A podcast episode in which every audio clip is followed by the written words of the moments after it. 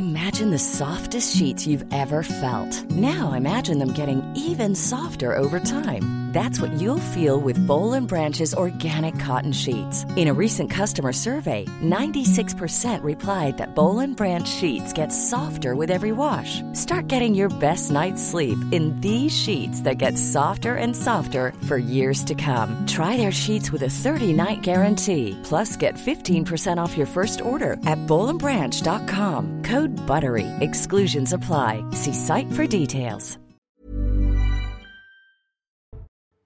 Bonjour à tous, bienvenue dans 90 minutes info au sommaire de l'émission aujourd'hui.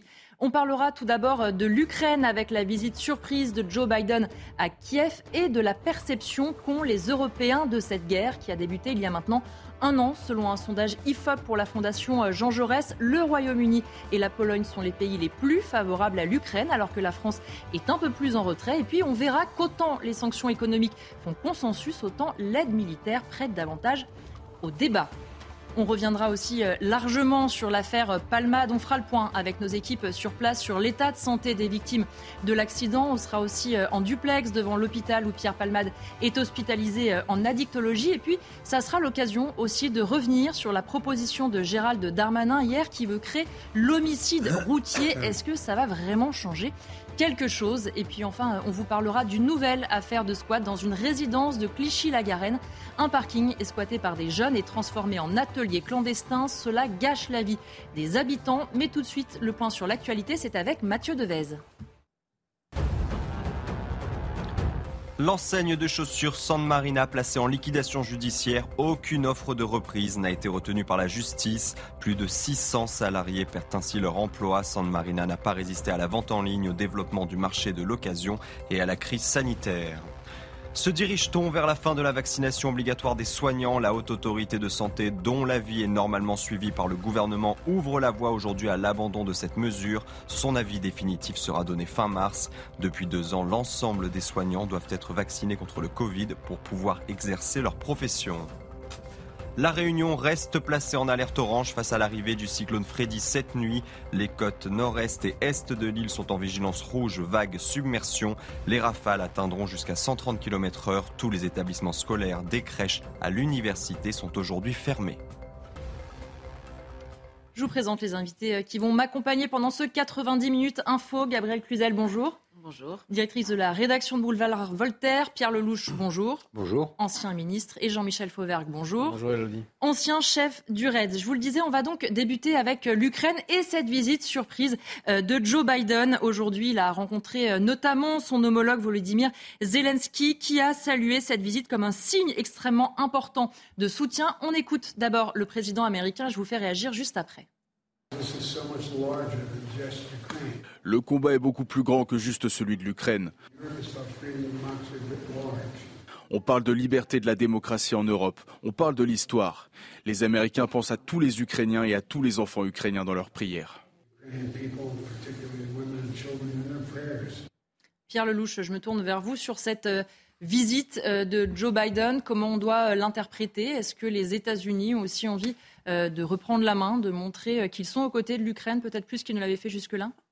Reprendre, ils ne l'ont pas vraiment lâché depuis qu'ils ont décidé de s'en mêler.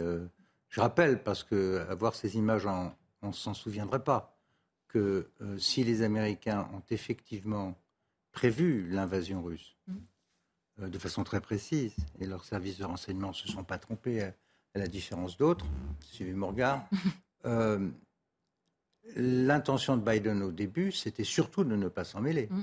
Il avait dit euh, nous ferons des sanctions économiques sans précédent, mais il est hors de question de faire plus que ça. D'ailleurs, il avait rappelé les quelques conseils militaires américains en Ukraine, ils avaient sorti du pays. Donc là, depuis l'échec russe euh, devant Kiev vers le mois de mars, les Américains sont rentrés massivement dans la guerre avec des systèmes d'armes de plus en plus sophistiqués. Et cette visite, elle est euh, extrêmement spectaculaire. Hein. À un an du début de cette, euh, de cette guerre, cette invasion de cette guerre, il n'y a pas d'autre mot. L'Amérique arrive en disant le président américain, 80 ans, il s'est fait 10 heures d'avion et 10 heures de train mm. pour passer 2 heures à Kiev et pour dire euh, voilà, nous sommes là. C'est on est dans la pure tradition des westerns américains où quand le, les, petits ne peuvent pas se défendre, le shérif arrive et il dit voilà, moi je suis là et je serai à, vos côtés. Donc c'est euh, extrêmement spectaculaire. Pour Zelensky, naturellement, c'est la marque mm-hmm. ultime de soutien euh, et qui doit entraîner la mobilisation de l'ensemble des amis de l'Amérique. Donc ce n'est pas un geste anodin, euh, c'est politiquement très fort. Après, il faut voir comment va se dérouler la suite de l'histoire. Si tout se passe bien et que la, la Russie est défaite, Biden triomphera. Si les choses se passent moins bien et qu'il faudra encore livrer des armes et que ça s'installe dans la durée, qu'on est dans des situations plus confuses, c'est ce qu'évoquait le président de la République euh, à son retour de Munich dimanche, alors ce sera plus compliqué. Mais là, Biden euh, prend une position très très forte face à Poutine. Si vous voulez, c'est ça qui, c'est ça qui, en même temps, ne laisse pas de m'inquiéter c'est que cet affrontement qui était sous-jacent jusqu'à mhm. présent entre l'Amérique et la Russie devient ouvert. Un an après, c'est ma guerre, euh, c'est voilà, je suis là, on ne vous laissera pas tomber à, deux jours d'une déclaration euh, en sens inverse de Poutine. Donc on, a, on est devant un face-à-face russo-américain, l'Ukraine est au milieu. Euh, bon, des décisions militaires majeures ont été prises. Moi, je n'étais pas nécessairement d'accord avec tout ça. Je l'ai fait savoir.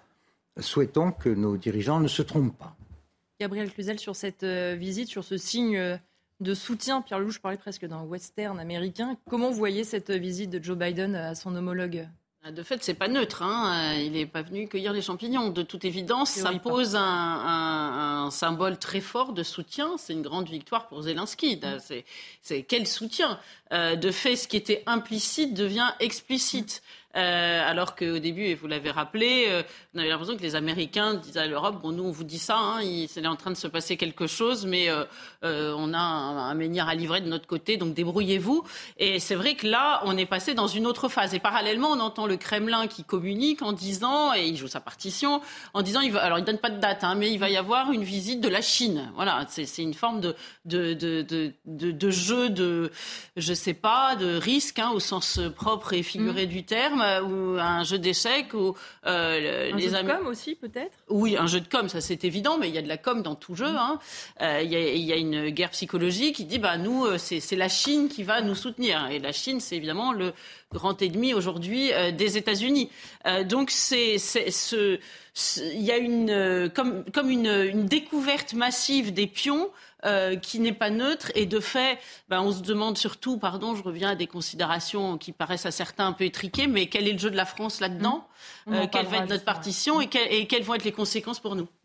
Jean-Michel euh, Fauvergue, est-ce que c'est important, un an après le début de cette invasion, que les puissances comme les États-Unis maintenant se positionnent véritablement?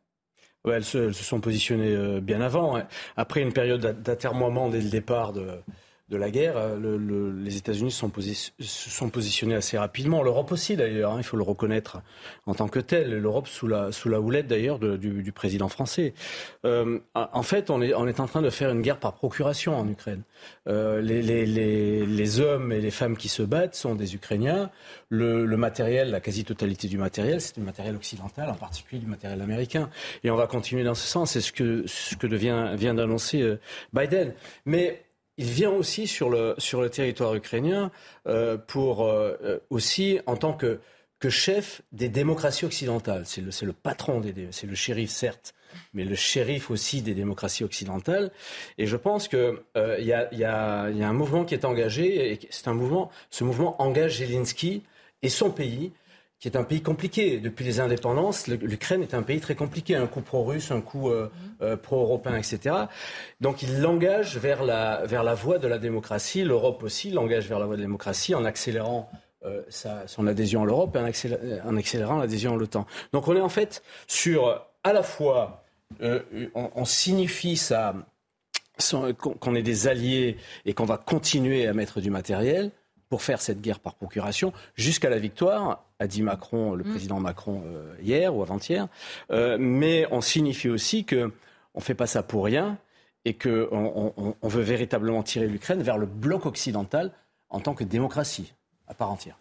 Justement, je voudrais qu'on regarde un sondage IFOP pour la Fondation Jean Jaurès publié dans le Figaro. Ils ont interrogé les populations européennes sur leur perception de ce conflit. Alors, parmi les enseignements, les sanctions économiques font plutôt consensus, beaucoup moins en revanche l'aide militaire. Regardez les explications, elles sont signées Solène Boulan. Près d'un an après le début de l'offensive russe en Ukraine, Kiev bénéficie toujours d'une large popularité en Europe.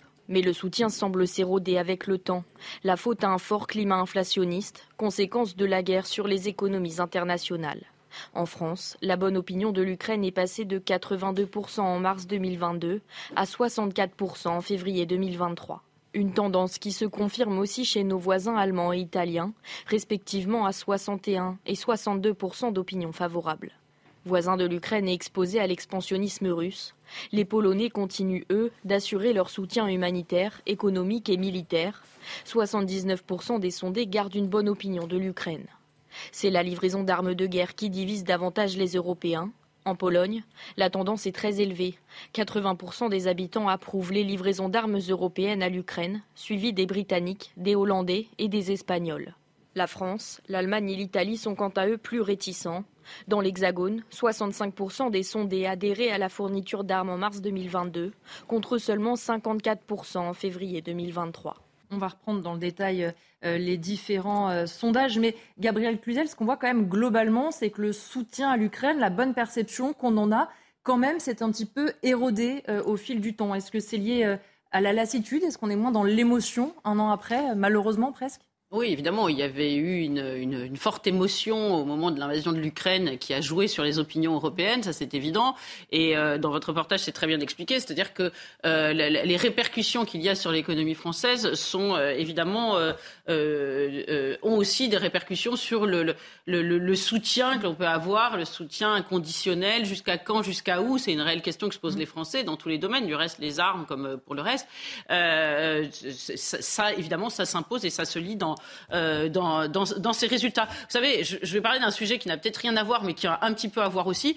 Euh, hier, euh, en parlant de nucléaire, François Hollande disait, ou mm. non, c'est François Hollande parlait de, de sa responsabilité, qui était un peu engagée par les uns et les autres, et on est revenu sur cette déclaration de Manuel Valls qui avait dit, ah ben il n'y a pas eu d'étude d'impact. Ben, on peut se demander si, dans l'émotion, quand tant de mesures ont été prises de soutien pour l'Ukraine, est-ce qu'il y a eu une étude d'impact? Mm. Alors évidemment, c'est pas du même ordre, mais, mais mais, néanmoins, c'est important sur l'impact sur euh, l'Europe, mmh. sur euh, l'impact à, la vie quotidienne, moyen, long terme, sur la vie quotidienne, même sur la livraison d'armes. Est-ce qu'on déshabille Pierre pour habiller Paul? On sait très bien qu'aujourd'hui, euh, bah, on, a donné par exemple des canons qui sont quand même la fine fleur de, de, ce que de ce qu'il y a, la Rolls-Royce des canons en France. Enfin, ce type de sujet-là, est-ce que on, les, on, les a évalués à tête froide? Est-ce qu'on en a évalué les conséquences à tête froide? Ou est-ce que dans l'émotion, on s'est dit qu'il fallait être les, les bons élèves du soutien à l'Ukraine euh, c'est la question qui se pose et c'est évidemment la question qui se pose un certain nombre de Français, au-delà de l'admiration qu'ils peuvent avoir pour un petit pays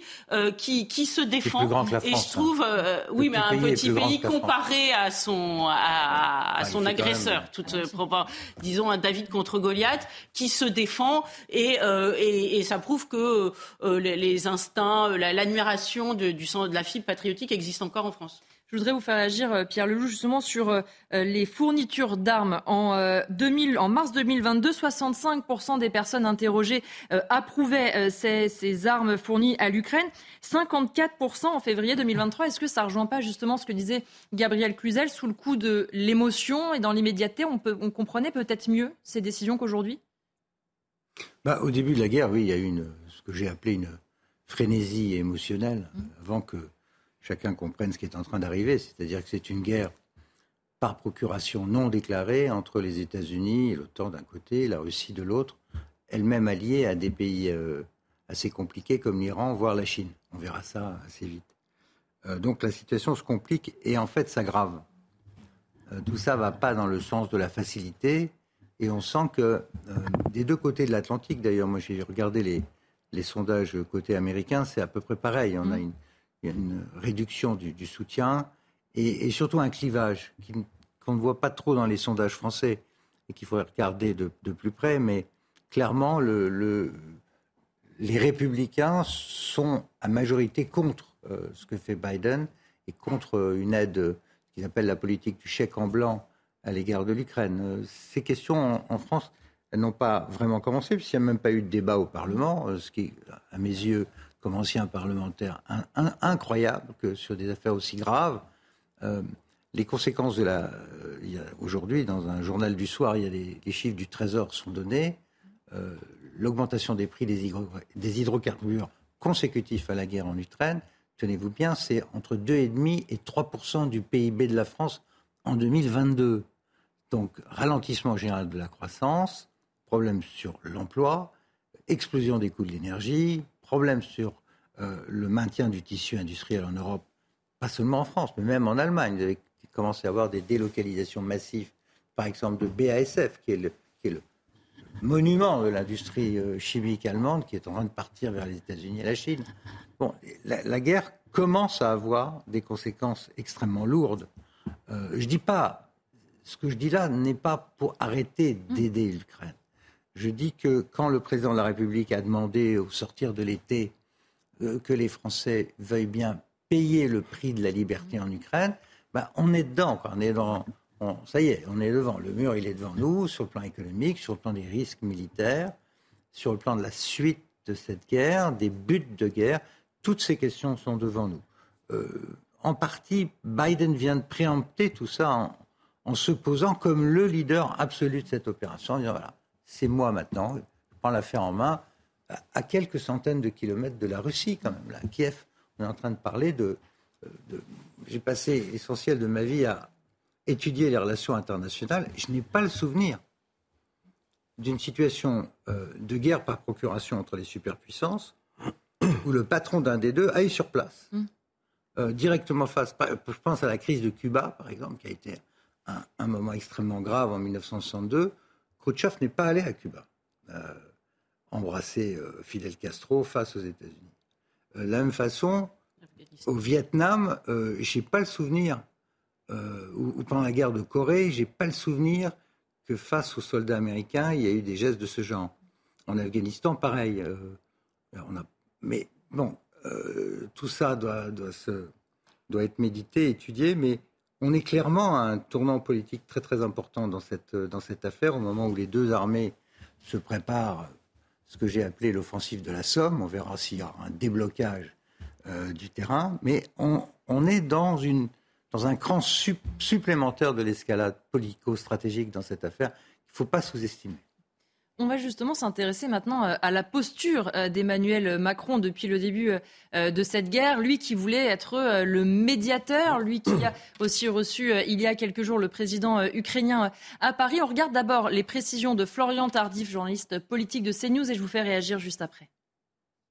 Depuis le début de la guerre en Ukraine, la position du chef de l'État n'a pas évolué. De retour de Munich, où il participait à une conférence sur la sécurité, il a de nouveau rappelé à plusieurs de nos confrères euh, du JDD, du Figaro ou encore de France Inter que s'il souhaitait la défaite euh, de la Russie, en revanche, il estimait, contrairement à plusieurs observateurs qu'il ne nomme pas, euh, qu'il ne fallait pas défaire totalement la Russie, l'attaquer sur son sol, qu'il ne fallait pas, je le cite, l'écraser, propos qui rejoignent ce qu'il avait pu tenir par le passé lorsqu'il expliquait qu'il ne fallait pas humilier la Russie, des propos qui à l'époque avaient pu en froisser certains, à commencer par Volodymyr Zelensky. Alors que faut-il comprendre euh, derrière euh, ces propos tenus par le chef de l'État? C'est que, in fine, après les combats. Emmanuel Macron estime qu'il faudra s'asseoir à la table des négociations. Euh, c'est pour cela euh, que le chef de l'État n'a jamais totalement coupé la ligne de communication avec Vladimir Poutine, même s'ils n'ont pas échangé euh, depuis septembre dernier. C'est pour cela également que le président peut se montrer aujourd'hui plus mesuré que plusieurs de ses homologues, car in fine, une négociation se fait toujours à deux. Jean-Michel Fauvergue, si on fait le bilan de cette année euh, d'Emmanuel Macron, qui au début était un peu en médiateur, après a pris un petit peu euh, euh, ses distances, comment vous trouvez qu'il a géré cette situation? Moi, je, je reprendrai les propos de, de votre reporter qui, qui, qui, dit que de toute façon, il y a une, il y a une ligne directrice dans, la, dans, dans le positionnement d'Emmanuel Macron, qui est une ligne qui, ne, qui n'existe pas ailleurs. Vous savez, que euh, en, en, regardant les sondages qu'on a vus tout à l'heure, vous voyez aussi une autre ligne de fracture, c'est entre les pays de l'Europe de l'Est. Mmh. Euh, et les pays de l'Europe de l'Ouest, évidemment avec des pays de l'Europe de l'Est comme la Pologne hein, en, tête d'affiche, qui sont euh, beaucoup plus euh, réticents à faire des cadeaux à la, à la faire, faire des cadeaux de la Russie, à, ne pas mener un combat total sur la Russie, parce qu'ils ont connu euh, l'occupation communiste d'une manière générale, et ils veulent pas évidemment y retomber. donc ils sont majoritairement pour aider l'Ukraine. Eh bien, vous avez en Europe cette ligne de fracture qui, existe toujours, et en réalité, là, on, voit, on voit que Biden arrive sur le, sur le territoire ukrainien en Europe, qui d'autre euh, qu'Emmanuel Macron pour porter la parole européenne. En fait, en réalité, vous, n'avez que pas, l'Allemagne en tout cas. C'est un nain, c'est un nain militaire et c'est un nain. Euh, euh, Parce que nous, nous sommes tellement plus puissants. Non, mais c'est pas ça. C'est que c'est que c'est pas qu'on n'est pas. Non, non, non. C'est pas c'est pas ce que j'ai dit, Pierre. Mais de toute façon, il faut arrêter aussi de se flageller et de dire qu'on est qu'on est qu'on est absolument mauvais et qu'on est mauvais surtout. C'est pas c'est pas la réalité des choses. La réalité des choses, c'est qu'on a un président qui essaye d'avoir de, de, une une, deuxième voie. Euh, et, c'est sans doute ce qui va se passer, parce que après les guerres, ce qui se passe toujours, eh bien, c'est qu'on négocie et on essaye de finir les guerres par des traités. Et si vous écrasez celui qui est en face de vous, ça s'est déjà fait après la guerre de 14-18, rappelez-vous, eh bien, vous avez une ouverture sur la prochaine 14 18, non. Euh, rapidement pour terminer cette faut pas, En 14-18, l'un des problèmes, c'est qu'on n'avait pas écrasé l'Allemagne, justement l'Allemagne était restée intacte. C'est le traité de Versailles qui a écrasé. Non, mais le traité, ce que je voulais dire. Le traité n'a rien fait du tout, sauf, sauf créer les conditions d'un désastre à la sortie, comme cela a été magnifiquement euh, décrit à l'époque. C'est exactement ce que je disais. Euh, non. Euh, s'agissant de la France, le, président, il a essayé depuis le début de défendre. Alors là, je rejoins M. Fauvergue, à juste titre l'idée que tout ça va se terminer, doit se terminer par une négociation et que la Russie, elle ne va pas déménager, elle est à côté de nous, il faut penser à la suite. Bon, le problème, c'est qu'il a été euh, pas critiqué, il a été vilipendé, il a été humilié. On a même inventé des, des mots comme macroné. Et aujourd'hui encore, Zelensky lui envoie un missile en lui disant il perd son temps en parlant de paix avec Poutine. Euh, Zelensky a pris un, un décret qui interdit de négocier avec Poutine il y a un tas de gens en Pologne, à, Kiev et ailleurs, qui parlent de, diviser la Russie en morceaux et de ne pas euh, euh, jamais avoir de paix avec eux. À juste titre, le président de la République dit qu'il faut un moment négocier.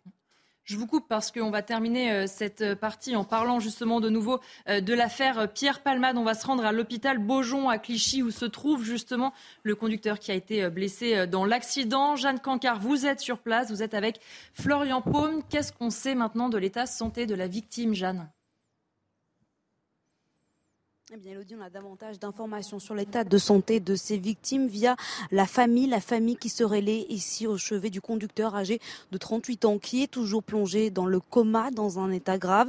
Le père de famille a subi déjà six opérations en l'espace d'une semaine et une septième intervention, cette fois-ci au niveau du bassin est à venir. Cet homme qui est toujours dans le coma et dont les proches eh bien, sont dans l'incertitude puisqu'ils ne savent pas quand il pourra se réveiller, s'il va se réveiller et si c'est le cas, pourra-t-il de nouveau marcher Autant de questions qui tourmentent au quotidien ses proches, cette famille qui vient ici se relayer à son chevet pendant que son fils, le petit garçon âgé de 6 ans, qui lui était le passager arrière du véhicule lors de l'accident, eh est toujours hospitalisé à l'hôpital Necker à Paris. Il est sorti du coma, mais d'après ses proches, que nous rencontrons, eh bien, le petit garçon a le visage défiguré, il a la mâchoire cassée et ne pourra plus parler et manger normalement. Concernant la belle-sœur du conducteur, la passagère avant qui a perdu son bébé au moment de l'accident, bébé qu'elle portait, eh bien, elle, son état de santé est plus rassurant. Mais ses proches nous disaient bien que les séquelles, elles sont invisibles, elles sont psychologiques, puisque cette jeune femme essayait déjà depuis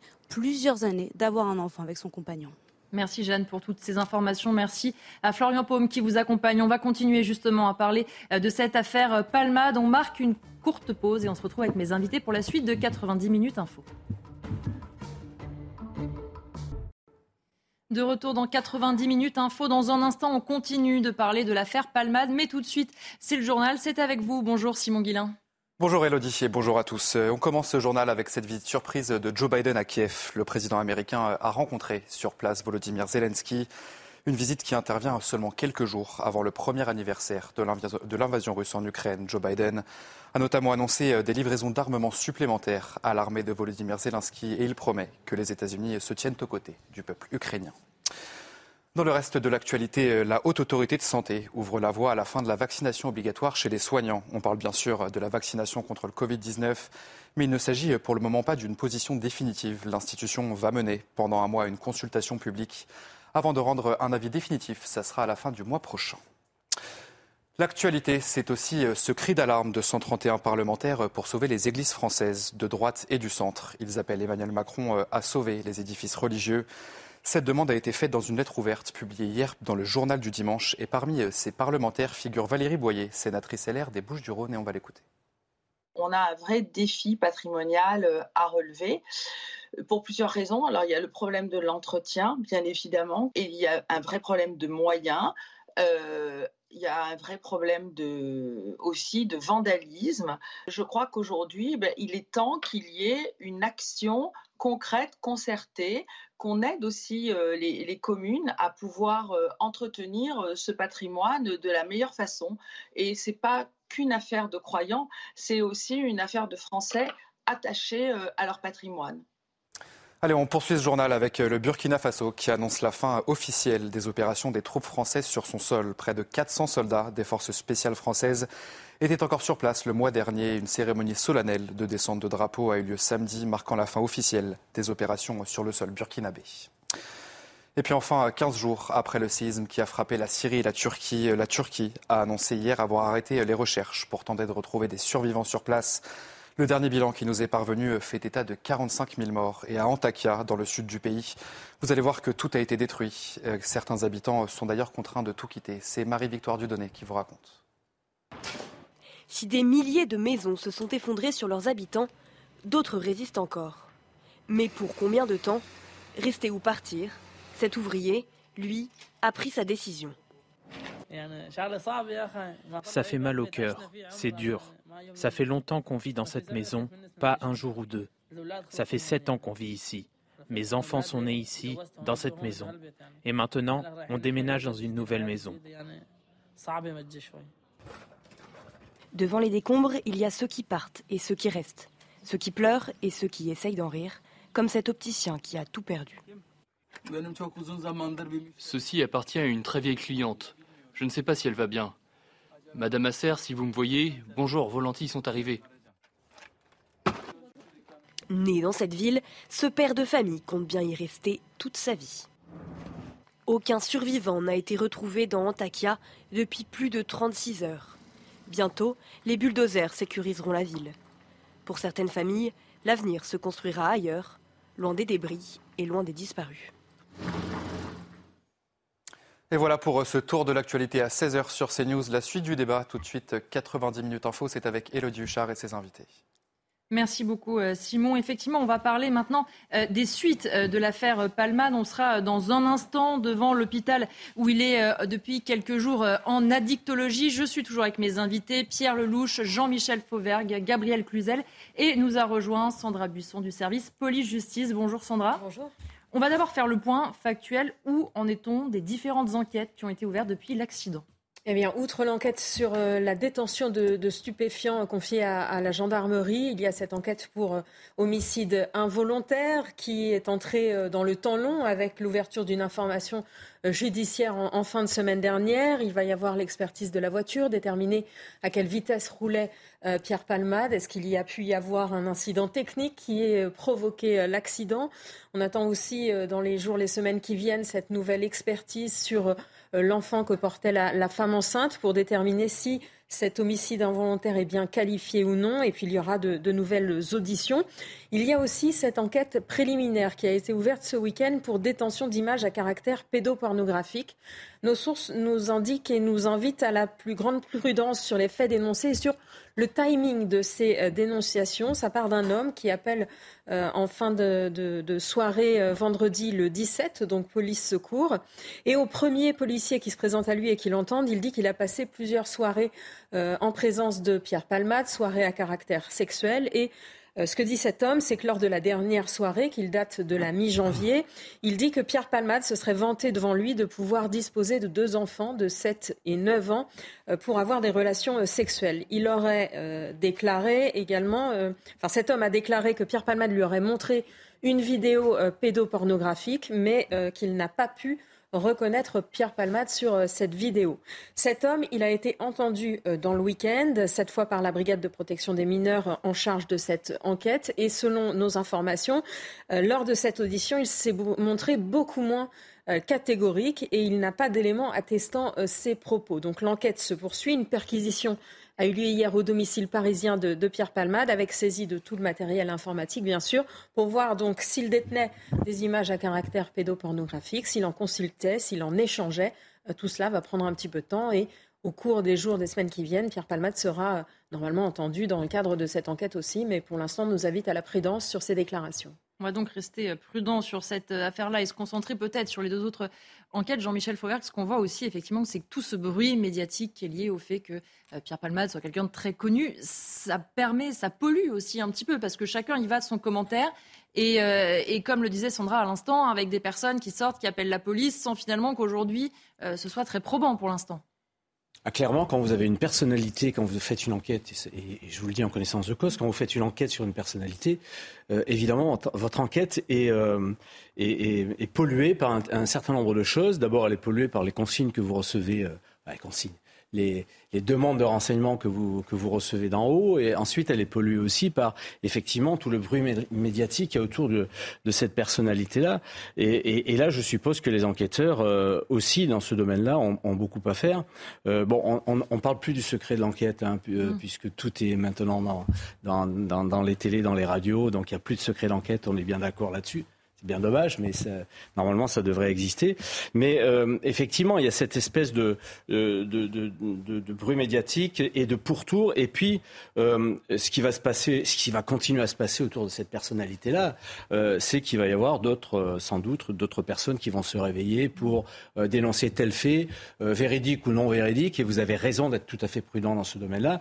Il faut être largement prudent parce que on, va avoir beaucoup de choses qui vont nous polluer sur l'affaire principale. Par contre, sur l'affaire principale, moi, ce qui me, ce qui m'interroge toujours, euh, c'est euh, le fait qu'il y avait deux passagers dans, la, dans le véhicule, qu'un des deux passagers, on le sait, a été condamné euh, pour stup, mais sa, sa condamnation n'a pas été notifiée.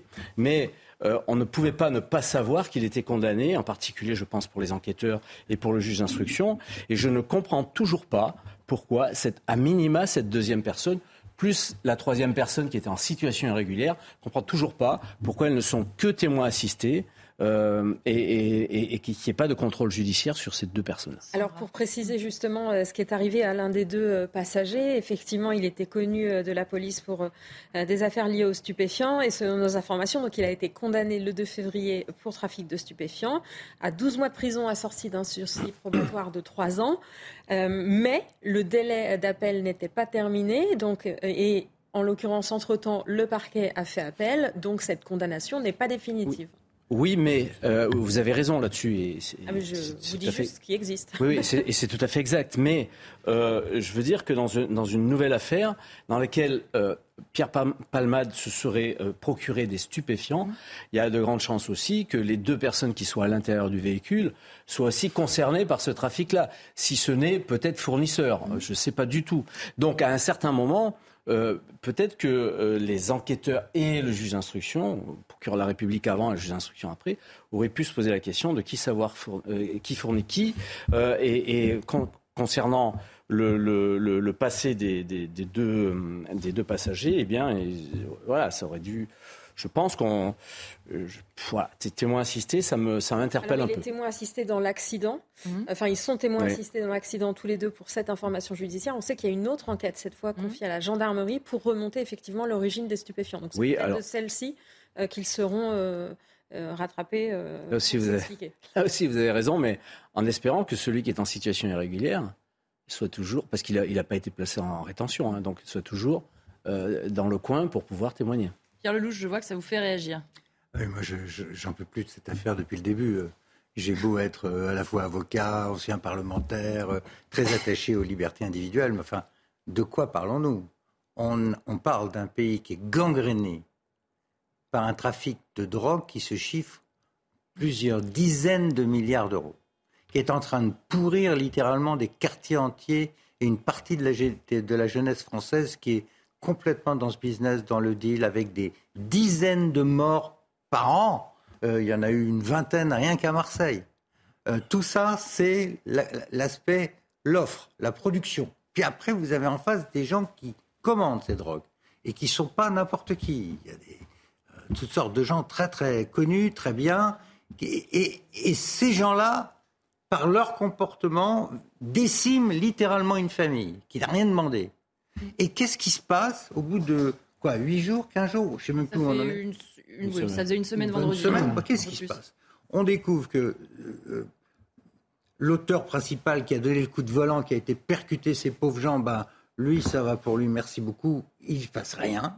S'il n'était pas blessé, il serait rentré chez lui. Pourquoi pas euh, avec un bracelet électronique Il est, il est, il est, il est, il est, il est, il est sous Rappelez-nous justement de, de, de, euh, une mesure privative de liberté. Donc il est assigné à résidence, en l'occurrence à l'hôpital oui, Paul Brousse à Villejuif. il est sous bracelet électronique. Oui. Ce n'est pas de la détention provisoire, mais par exemple, si jamais il venait à être condamné en justice, euh, ce temps passé non, mais je sais bien, non, mais, et il n'est pas libre de ses mouvements. Merci de me... Il n'est pas libre de ses mouvements. Il doit. Merci de me rappeler euh, mes cours de droit. Mais ce que j'essaye de dire, non, non, mais je vous taquine.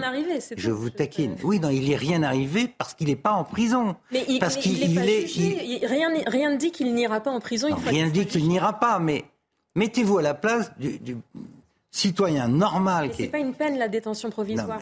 Non mais, je sais bien que c'est pas une peine, mais c'est un signal. Je veux dire, il y a un gouvernement qui doit envoyer un signal. Quel est le signal qu'on envoie? Rien pour l'auteur, rien pour le trafiquant de drogue, rien pour euh, euh, l'étranger en situation irrégulière. Ça fait beaucoup. Ça fait beaucoup par rapport à l'ampleur du problème. Alors après, vous avez raison, mais c'est pas une critique. Vous, vous, nous rappelez les différents méandres de la procédure trois, quatre enquêtes, euh, chacun est traité différemment. Euh, la, condamnation, la, condamnation, euh, du 3 février de l'un d'entre eux, elle n'est pas définitive, donc il ne se passe rien. il est, il est pas en détention, mais il est privé de liberté, mais il n'est pas en prison. Donc, mais est-ce qu'on peut vraiment les mettre en prison? On a de cesse de dire qu'il n'y a pas assez de place de prison? C'est une vraie, non, mais attendez, le parquet. Non, mais pardon. mais... Le, parquet, le parquet a fait appel tellement le parquet est conscient que c'est scandaleux tout ça. Il, faut que, il faut que la. Qu'est-ce qu'il dit le parquet le, parquet, c'est la voix du peuple et de la République. Aujourd'hui, la République, elle constate quoi? Que ces gens-là ont commis quelque chose d'abominable et qui se passe rien. Bah, et ça, du point de vue du citoyen que je suis, je suis scandaleux. détention provisoire. En fait, vous savez que la détention provisoire ne peut être prononcée que sur certains mhm. critères risque de déperdition des preuves, risque de pression sur des témoins, etc. Et aussi protection de la personne incriminée. Mhm. Euh, d'elle-même d'ailleurs peut-être, ou euh, d'autres personnes au vu du, retentissement de, l'affaire. Ce qu'on n'a pas, c'est les euh, motifs pour lesquels le parquet a requis cette détention provisoire. Est-ce qu'on aura J'imagine en appel, puisque le parquet a fait appel au moment où ce sera examiné. Mais pour l'instant, rien ne nous permet de dire pourquoi le parquet voulait qu'il soit en détention provisoire. Jean-Michel Fauvergue, après Gabriel. Oui, juste très rapidement, entre 25, 25 et 30 des, gens qui sont en prison le sont en détention provisoire. On a 25-30% de la population carcérale qui est en détention provisoire. Euh, donc euh, effectivement, on manque de place aussi, mais il y a quand même 25 à 30%. Donc dans ce cas-là, il aurait pu l'être comme, ne pas l'être. Je ne me prononce pas parce qu'effectivement, on n'a pas les conclusions du parc. Gabriel Cluzel. cette affaire, si on regarde ça d'un peu loin, elle est assez allégorique de tous les maux qui frappent notre société. C'est la collision, euh, au sens propre comme au sens figuré, d'une de, élite euh, euh, qui se croit un peu tout permis, qui, qui euh, finalement pour le, qu'il y a des, tout un tas de perversions pour lesquelles on a, pas mal d'indulgence. Hein. La cocaïne, on sait très bien que c'est euh, euh, finalement assez bien toléré, c'est une drogue récréative célébrée dans, des films ou dans des livres. Certains, je crois qu'aujourd'hui on voit plus de drogue dans les films que de tabac. La cigarette c'est absolument interdit, mais en revanche il y a des films où on montre, alors pas toujours pour en dire du bien, mais on, montre que ça désinhibe, que, enfin, il y, a absolument pas le regard de réprobation sur la cocaïne qui, vous l'avez dit, pourtant détruit notre jeunesse qu'il peut y avoir euh, sur le cannabis qui détruit aussi sur le cannabis, sur l'alcool qui détruit aussi d'une autre façon. Mais c'est vrai que c'est étonnant ce traitement euh, différencié. Il y a aussi un sujet qui est euh, la prostitution. Si Paris Match est bien informé, il y avait des escort boys rémunérés hein, dans, dans cette bah, affaire. Évidemment, ils sont pas là pour le. Voilà, pardon? Ils sont pas là pour juste regarder les l'herbe pousser dans la campagne. Non, non, mais on peut ça, on peut, c'est pas forcément rémunéré, rétribué. Là, en l'occurrence, c'est semble-t-il avancé avec des sources. Il y a le problème de l'immigration clandestine, et puis il y a ce télescopage avec une famille qui avait rien demandé à personne, qui passait là, qui portait la vie, et qui est, de fait ce, ce, traitement assez mou par la justice rend les choses assez incompréhensibles. C'est vrai que vous disiez que l'incarcération, il, il, faut des raisons, qu'il n'y a pas beaucoup de place en prison, mais est-ce que le critère du, du principe de précaution euh, ne pourrait pas être, euh, être euh, invoqué.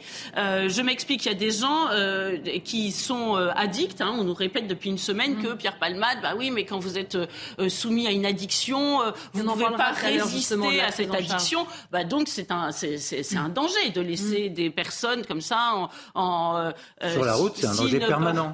S'ils ne peuvent pas résister à leur addiction. Donc c'est vrai que c'est un motif d'enfermement, par exemple.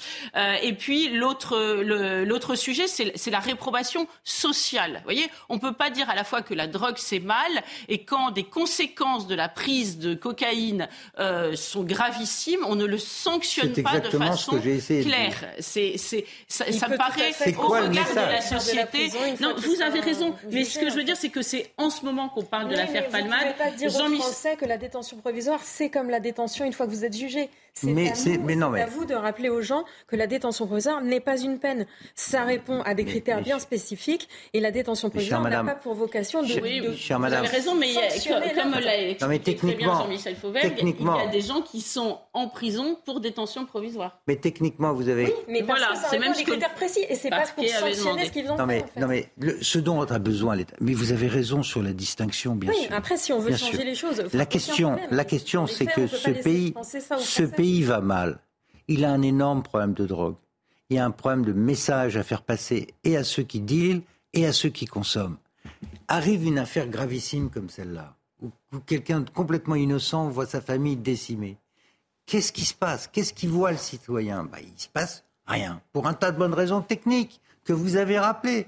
Mais s'il y a un État avec une volonté politique, vous envoyez le message. Et vous vous contentez pas de, d'arguties juridiques. Je les connais, les arguties juridiques. Mais je sais aussi que dans une affaire aussi grave, le pouvoir politique doit envoyer un message. Et il ne le fait pas. En matière de consommation de stupes, la France est le deuxième ou le premier pays, je ne sais plus exactement, parce qu'en Europe, en, Europe euh, avec 17 millions de personnes qui ont goûté une seule, une seule fois, qui ont goûté. Euh, donc le, du, là, je parle surtout du cannabis. Sur la cocaïne, il y a environ 600 000 personnes qui sont addictes à la cocaïne. Euh, et vous avez en 2022 20 tonnes de cocaïne qui ont été saisies sur le territoire national. La cocaïne, elle arrive essentiellement par les ports du Nord, parce qu'elle arrive par voie euh, maritime de l'Amérique du Sud, et elle arrive aussi par le Maroc. Euh, euh, au niveau du ingéré dans les corps par la par les mules euh, par les mules qui qui, qui, partent de, de, de, Guyane de, de l'aéroport de Rochambeau en Guyane française et qui arrivent en France en. Il y en a qui montent aussi via le Maroc. Hein. Oui. mais ce qui est important, c'est de savoir. Le cannabis via le Maroc. Pas que. Pas que. Euh, on, est en train de parler quand même de donc ça augmente en fait. La, cocaïne, ça augmente en France. On est en train de parler d'un produit. Le prix a baissé, donc mécaniquement la consommation augmente en France. Il y a les enfin, il y a beaucoup de choses. Et on va regarder justement la façon, parce que vous parliez d'assignation euh, à résidence, donc dans un service euh, d'addictologie, comment on prend en charge ce genre de personnes. Ce sont des précisions signées Maëva Lamy.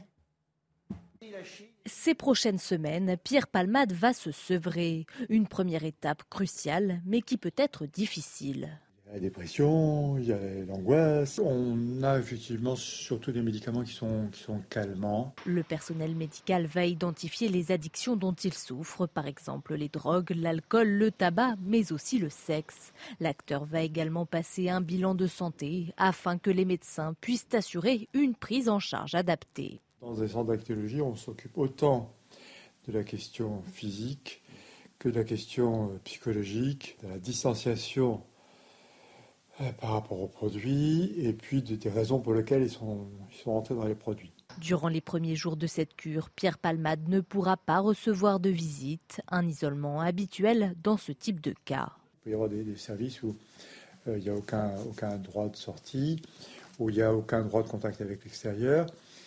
Puis après, peu à peu, dans les meilleurs des cas, on, libère les, contrainte en quelque sorte. Selon les spécialistes, ces soins doivent ensuite s'inscrire dans la durée afin d'éviter les rechutes.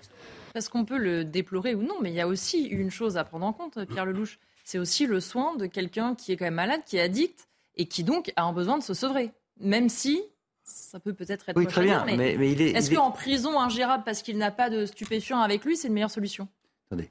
D'abord, il est récidiviste. J'ai oublié de le mentionner tout à l'heure. Mais enfin, là, dans le quantum des peines, les peines, les peines sont. Oui, non, mais les peines vont être doublées euh, si la circonstance aggravante est retenue par le, par le juge en dernière analyse. Euh, qu'est-ce qu'il faut faire des gens qui, qui sont des addicts? Est-ce qu'il ne faut pas les envoyer en prison? Vous voulez en faire quoi? Vous les, les envoyer chez eux et en attendant que ça s'améliore Là, il n'est pas chez lui, il est dans un service d'addictologie dont il ne sort pas. Oui, d'accord, mais le coup précédent où il avait eu, déjà eu des problèmes de ce genre, il s'est passé quoi? On lui avait il demandé. pas sous assignation à résidence avec okay. l'interdiction de sortir. Bah oui, mais, mais, on lui avait demandé de se soigner aussi. Oui, non, mais et là, vous allez faire quoi Lui demander de se soigner aussi Mais non, il est sous contrainte, en addictologie, sous contrainte. Combien de temps Mais jusqu'à ce que la justice en décide autrement. Donc pour l'instant. Euh... Jusqu'à nouvelle décision. Bah oui. Alors. Jean-Michel Fauvergue. S'il avait, euh, s'il avait été euh, mis en détention euh, provisoire avec euh, obligation de se soigner, parce que la détention provisoire, il ne peut pas rester comme ça, il y a une obligation de se soigner aussi. Euh, il aurait été dans le même cas, c'est-à-dire mis dans, quasiment dans le même service, sauf que devant la porte, il y aurait eu deux policiers immobilisés ou deux, euh, ou deux personnes de, de, de l'administration pénitentiaire. En fait, en réalité, euh, sans vouloir euh, en rajouter, la situation aurait été identique, sauf que devant la porte, il y aurait deux personnes. Et là, il y a un bracelet qui sonne si jamais il, il s'éloigne. On va continuer justement euh, à parler euh, des suites de cette affaire. On marque juste une courte pause et on parlera aussi d'une histoire euh, de squat, cette fois dans un parking à Clichy-la-Garenne. Mais je crois que vous avez. De retour pour la dernière partie de 90 minutes info. On fait tout de suite le point sur l'actualité avec Mathieu Devez. San Marina a été placé en liquidation judiciaire par le tribunal de commerce de Marseille. Près de 650 salariés vont perdre leur emploi dans 163 magasins. La marque spécialisée dans les chaussures pour femmes et la maroquinerie n'a pas résisté à la vente en ligne, au développement du marché de l'occasion et à la crise sanitaire.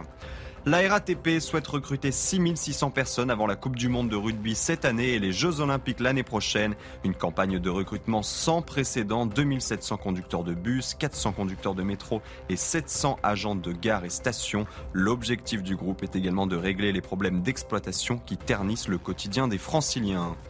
Enfin, la Chine dément vouloir fournir des armes à la Russie pour appuyer son offensive en Ukraine. Pékin accuse les États-Unis de jeter de l'huile sur le feu en affirmant le contraire. Quasiment un an après le début de l'invasion russe, la pression occidentale s'accroît sur la Chine. Le pays n'a jamais appuyé ni critiqué publiquement l'offensive, tout en exprimant plusieurs fois son soutien à Moscou face aux sanctions occidentales. Je voudrais qu'on regarde euh, cette enquête sur un squat. C'est un parking qui est squatté euh, par des jeunes et qui a été transformé en atelier clandestin. Euh, ça se passe dans une résidence de Clichy-la-Garenne. Les habitants n'osent plus descendre au deuxième sous-sol. Certains payent pourtant un parking à cet endroit-là, mais ils préfèrent garer leur véhicule à l'extérieur pour plus de sécurité. Les explications de Viviane Hervier avec Laurent Sélarié.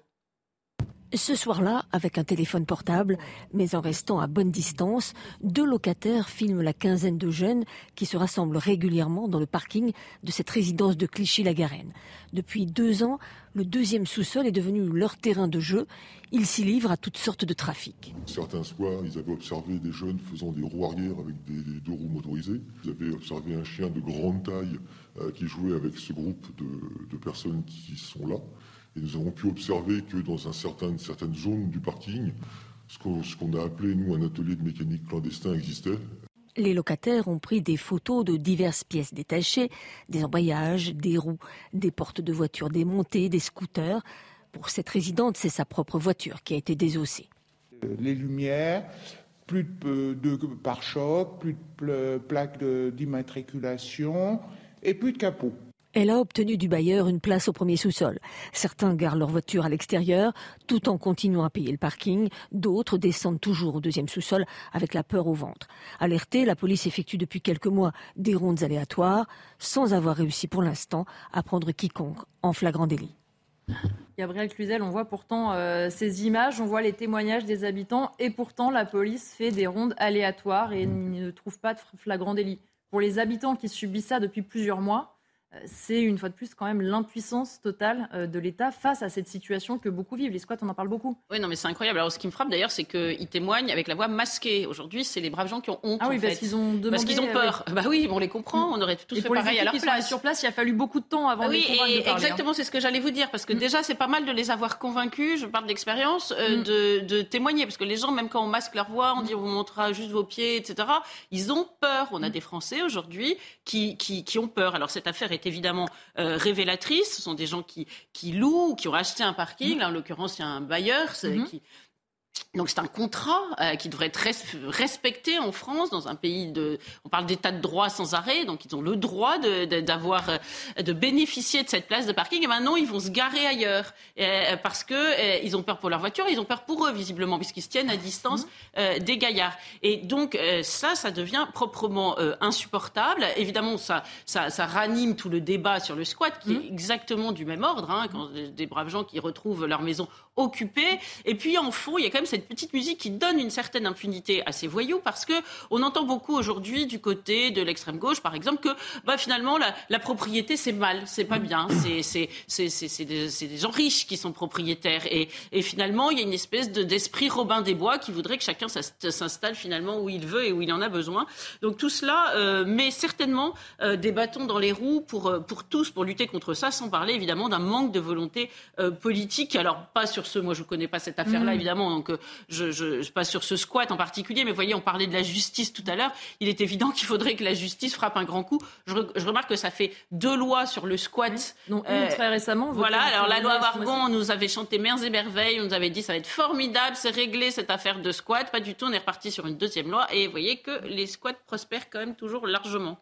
Justement, Pierre Lelouch, la dernière loi sur les squats en date, c'était il y a quelques semaines votée à l'Assemblée puis au Sénat. Le but, c'était de durcir les sanctions, de pouvoir être beaucoup plus ferme et agir vite. Euh, on peut y croire, vraiment Cette fois, on a une loi qui va tout changer? Il faut l'espérer, parce qu'il y a beaucoup d'injustices. Moi, j'ai eu, quand euh, j'étais élu, à, gérer beaucoup de cas dramatiques. En général, ce sont des personnes âgées, souvent en EHPAD, qui par gentillesse ont laissé leur logement et les gens ne payent pas, ils dégradent tout et, on a des, souvent des situations très dramatiques parce que c'est pas, ça n'arrive pas aux très riches qui ont les moyens de se protéger, ça arrive à, des gens le plus souvent euh, modestes qui soit héritent d'un logement, soit vont un EHPAD.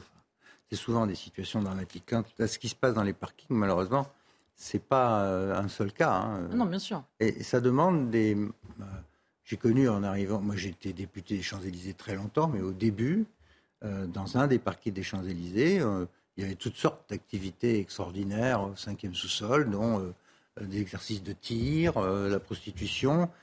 Quand la police a été mobilisée et qu'elle a fait le travail, ça a été nettoyé. Euh, idem, là, qu'on n'aille pas me dire qu'on ne peut pas euh, trouver les gens, euh, les fameux jeunes, entre guillemets, qui, qui, se livrent à ce genre de trafic. Bien sûr que les gens de l'immeuble les connaissent, simplement ils mmh. ont peur. si on met en place une équipe pour, pour, vraiment casser le truc, on peut le faire. Mais toujours après, c'est comment est-ce qu'on déploie les, efforts. voilà. mais, mais, ce genre de choses se produit assez souvent.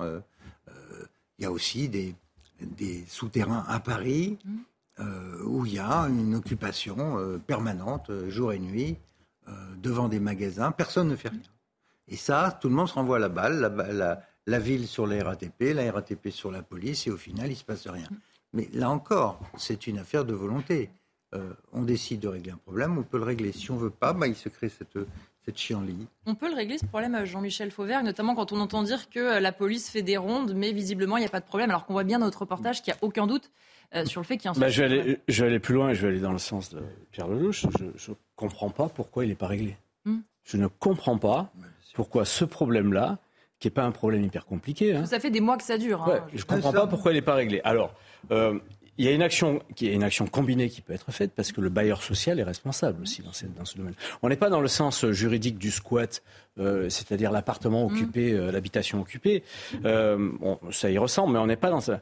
Mais on a vu aussi qu'il y a une, une dame qui s'est fait piller sa voiture.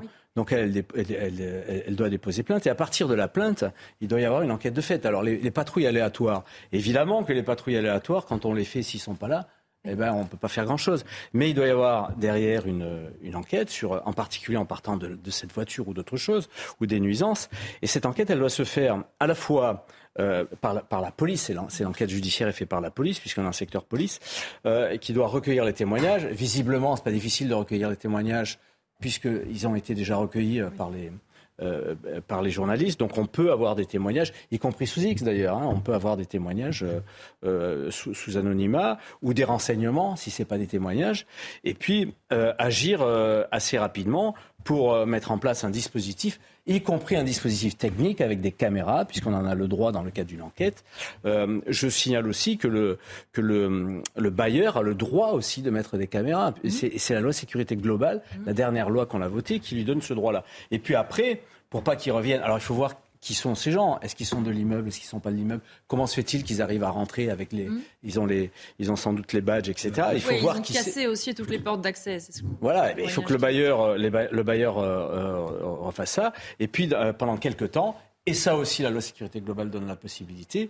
Eh bien on peut mettre de la sécurité privée évidemment c'est le c'est au bailleur de, de, de payer les choses. Oui, Je comprends pas. pas je, alors, si le bailleur veut rien faire, effectivement, on a du mal. Après, on a du mal.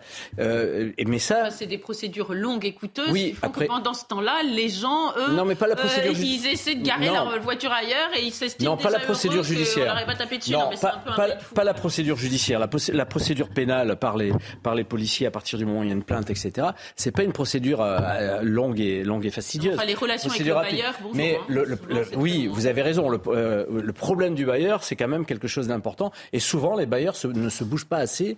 Et donc, euh, et là, par contre, pour le coup, ça va être très long parce que, effectivement, on est dans, dans, dans du droit civil.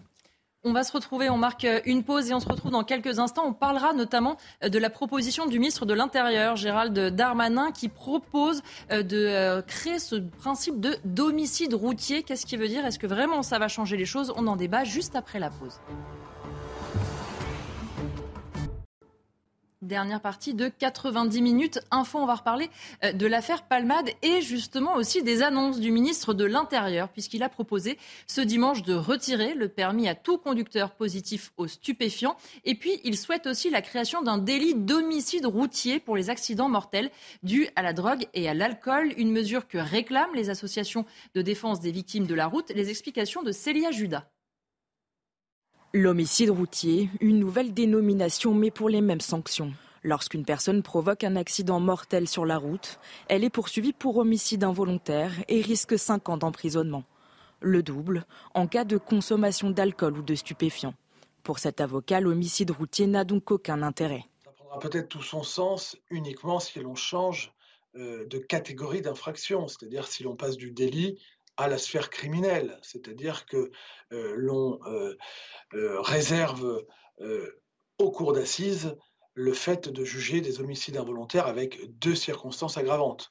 Avancée par le ministre de l'Intérieur Gérald Darmanin, cette mesure était attendue depuis plusieurs années par les associations de défense des victimes de la route. Mais en réalité, peu de chances qu'elle dissuade l'usage de produits illicites au volant. On va en réalité satisfaire un, besoin psychologique des victimes, et je le comprends parfaitement, mais ce n'est pas ça qui va empêcher malheureusement le danger et qui va euh, éradiquer les conduites à risque. C'est pas ça, c'est pas comme ça qu'on qu mène une politique de sécurité routière. L'an dernier, parmi les 800 000 contrôles routiers réalisés contre la drogue, 16% se sont avérés positifs. Concernant l'alcool, ce sont 3% des contrôles qui se sont révélés positifs. Sandra Buisson, l'homicide routier, une fois qu'on est sorti du changement de termes, de vocabulaire, est-ce que ça va changer quoi que ce soit? Alors l'homicide routier désignerait un délit qui existe déjà, l'homicide involontaire par conducteur sous stupéfiant, euh, qui fait encourir 7 ans et 100 euh, 000 euros d'amende. C'est changer le nom d'une infraction sans changer la peine, ça ce sont les informations qui nous sont remontées. Euh, en fait, euh, Gérald Darmanin a voulu entendre euh, certaines demandes de certaines associations de victimes qui étaient heurtées par le terme involontaire, dans homicide involontaire, et donc il leur propose homicide routier. Mais légalement, ça ne changera pas la qualification, c'est-à-dire que ce sera considéré comme un acte involontaire, sauf preuve du contraire, quelqu'un qui veut sciemment tuer, mmh. Je ne sais pas, son voisin qui le suit en voiture, là on parlera d'homicide de meurtre. La, la distinction entre un homicide volontaire et un homicide involontaire reste la même. L'homicide volontaire, c'est avoir la volonté de tuer. On entend beaucoup ces derniers temps que quand on prend des stupéfiants ou de l'alcool, on sait qu'on peut tuer. Mmh. Mais ça ne veut pas dire qu'on veut mmh. tuer. Et l'homicide volontaire, le meurtre, c'est l'intention de tuer. Voilà la différence. Merci beaucoup en tout cas Sandra de nous avoir accompagnés euh, et de toutes vos précisions. Euh, Pierre Lelouch, c'est euh, de la com qu'a fait le ministre de l'Intérieur, comme quand dans la même interview il dit les drogues sont mortelles, il ne faut pas conduire quand on est sous l'effet des, stupéfiants. Il n'y a pas grand-chose de nouveau quand même. Dans non, il n'y a rien de nouveau. Sandra vient de dire ce que disait lui-même l'avocat. Si vous gardez l'incrimination actuelle et que vous ne passez pas au niveau criminel, ça ne change rien. Sauf à, à dire que dès qu'on prend une drogue, on se met dans la situation de vouloir tuer des gens. Ce qui est quand même compliqué à, démontrer dans un pays de liberté. Même si, en tant que citoyen et, quelqu'un qui utilise sa voiture, euh, je suis inquiet des comportements que je vois, parce que bien souvent, on voit bien que les gens sont, sous influence d'alcool ou de, produits toxiques de ce genre.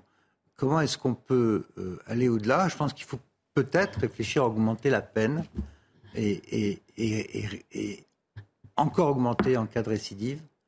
Euh, mais, mais changer le nom uniquement sans changer euh, ni l'incrimination, ni le quantum des peines, à mon avis, ça ne change pas grand-chose. Jean-Michel Fauvert, comme le disait euh, Sandra et comme l'entend dans ce sujet, c'était une demande des associations.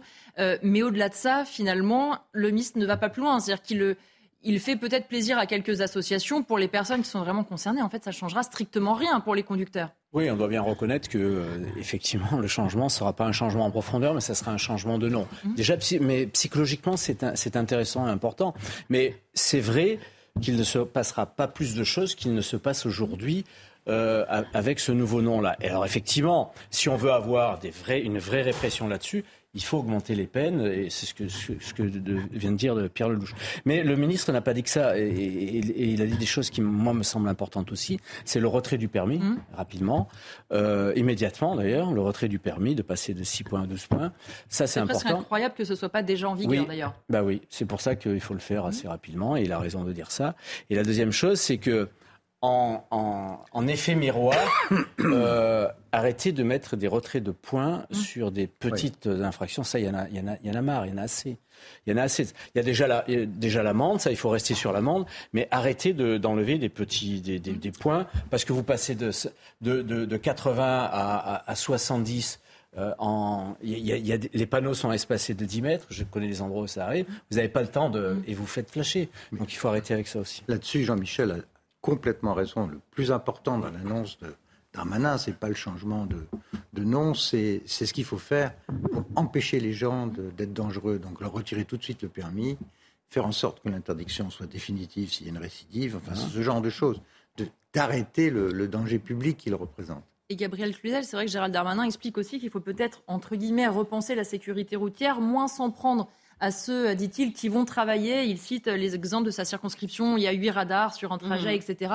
Et en revanche, faire plus de contrôle et utiliser les forces de l'ordre davantage pour justement le contrôle des stupéfiants au volant. Et puis, parce que forcément, si vous enlevez aussi le permis à ces gens-là, il faut être sûr qu'ils ne conduisent pas sans permis. Sinon, oui, euh, vous, bien sûr, il a infiniment raison, d'autant qu'il y a des situations ubuesques. Vous passiez d'un département, alors la loi a un peu évolué sur le sujet, mais vous parliez de l'Aveyron, je crois, ou Lot-et-Garonne, et vous partiez, voilà, on passiez de 90 à 80. Donc, euh, si d'aventure quelqu'un avait, l'idée de mettre un radar au milieu, c'était un peu compliqué. Puis statistiquement, les gens qui prennent leur voiture tous les jours, ils sont exposés à faire plus d'excès de vitesse que ceux qui la prennent très épisodiquement donc, euh, le problème, c'est qu'on a ce sentiment qui est vrai pour beaucoup de choses, de deux poids, deux mesures, et que ce sont les, braves gens sur, sur la tête desquels on tape.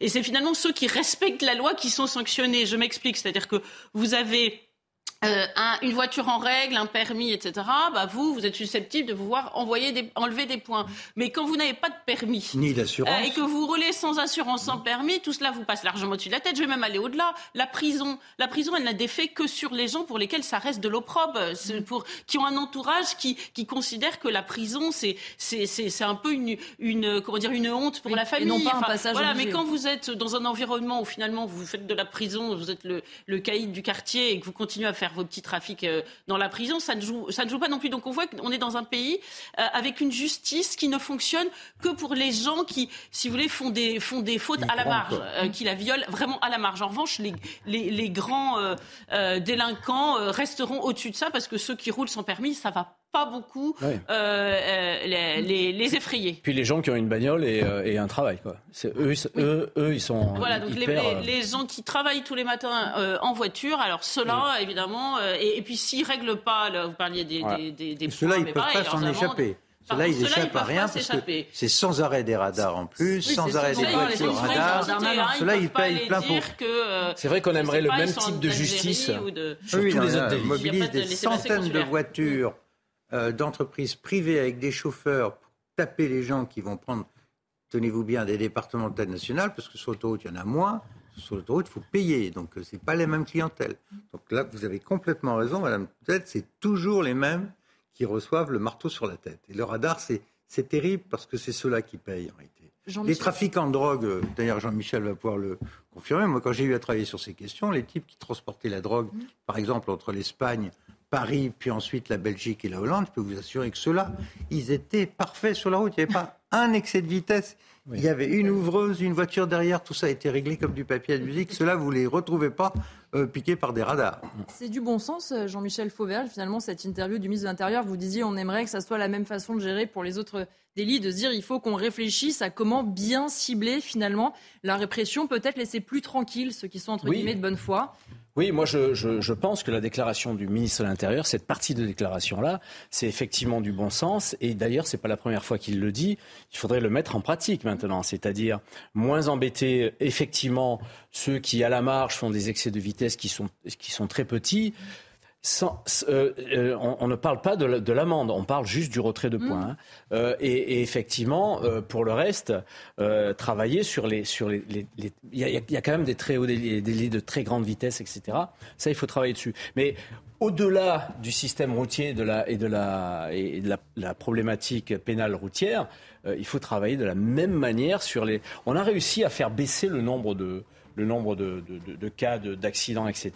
Parce qu'effectivement, on est très répressif sur le, sur le droit routier. Eh bien, faisons pareil sur tous les autres droits, et en particulier sur les agressions, sur les stupes, sur la vente des stupes, sur tout ce que vous avez comme agression.